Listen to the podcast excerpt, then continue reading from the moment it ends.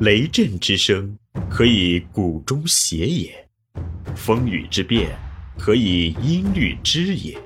玄于语叹而知造湿之气，以小明大。欢迎继续收听玄宇文化独家出品的《东方智慧导读系列之无中生有的自然之道》，老子导读，刘丰涛编纂，第十四集，老子智慧实萃一。天地不仁，天地不仁，后人常常用来表达一种悲愤的情绪，但在老子的本意，这是对于事实的冷静说明。天地自然故不仁，以未尝有意加害于万物。中国有一个成语“怨天尤人”，很常用，以情绪强度的次序来说。应是尤人怨天。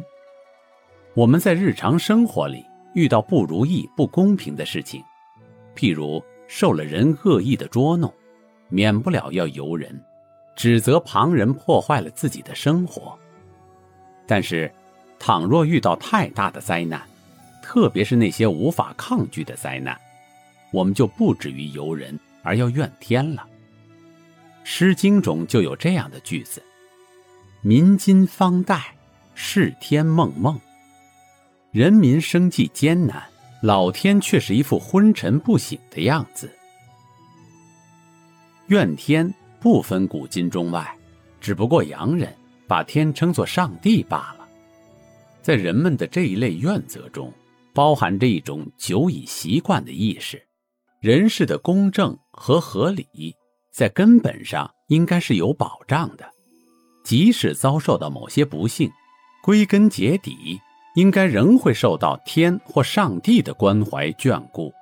总之，人类是被一种超然的伟大力量所爱着。这一种信赖，多少类似于孩童对父母的感情。在基督教中，我们确实看到上帝被描绘成父亲的模样。相信天或上帝的仁爱。普遍存在于各种各样的文化中，在古老的时代，恐怕没有一位哲人像老子那样明白的、简洁而深刻的指明：天地不仁，以万物为刍狗。刍狗是草扎的狗，用于祭祀的场合，其意义类似于现代的花圈。当刍狗被郑重其事的扎成。郑重其事的放置在鬼神的灵位前，倘刍狗有知觉，他会以为自己确乎是一件了不起的东西。然而，到了仪式完毕，刍狗就被随便的扔到路旁，任由人猪狗羊去践踏。天地间的万物，莫不都是如此吧？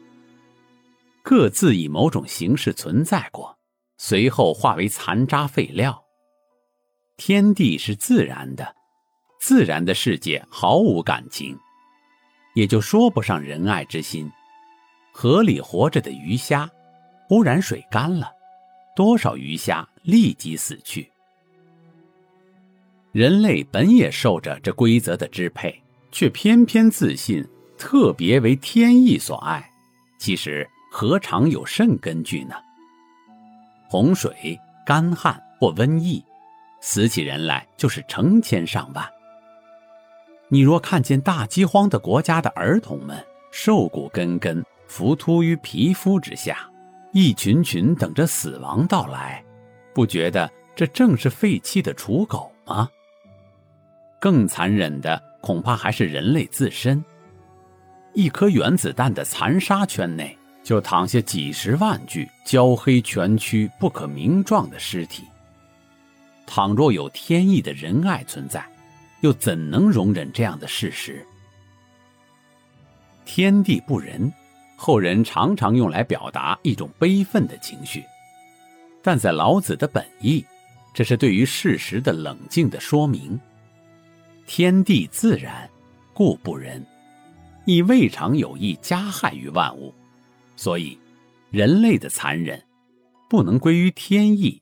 或那个不存在的上帝的意志，并且，老子的哲理总是从自然之道引向政治方面，在天地不仁之后，是一句听起来更为害人的话：“圣人不仁，以百姓为刍狗。”圣人在老子中表示理想的、完美的统治者。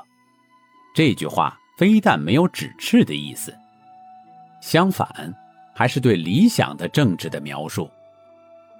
在老子看来，圣人的统治就是效法于道，所以他不需要爱人民，当然也不需要仇视人民，他只是让老百姓自然而然的生活，耕耘纺织。各自度过他们的一生。也许可以这样说：相信天或上帝的仁爱，是人类幼稚时期的心理需要。所以，上帝被有意无意的描绘的像个父亲。祈祷的语言，往往像孩童对父亲的求诉。在这一虚构的伟大关怀之下，人类建立了面对灾难与巨大痛苦的信心与勇气。而天地不仁，以万物为刍狗，则是一个冷酷的断定。它令我们注视一位美丽女孩时，会忽然想到老年妇人松弛而满是皱褶的肌肤。然而，这确实是一个智慧的断定。就老子的本意，虽不是激励人们有所作为，由此做引申的思考，却令我们面对事实生活。自己背负起自己的灾难与痛苦，在这样的处境下，人并不一定会失去信心和勇气，相反，可能变得更为坚毅有力。可以这样说，即使个人的生命终将归于虚无，如祭祀后的刍狗，生的意义却是由每个人自己决定的。即使人类无法从上帝那里。获得仁爱与公正，人类还是要为自己选择合理的目标。这里是玄宇文化东方智慧导读系列之无中生有的自然之道，老子导读。感谢您的收听。思而变，知而行，以小明大，可知天下。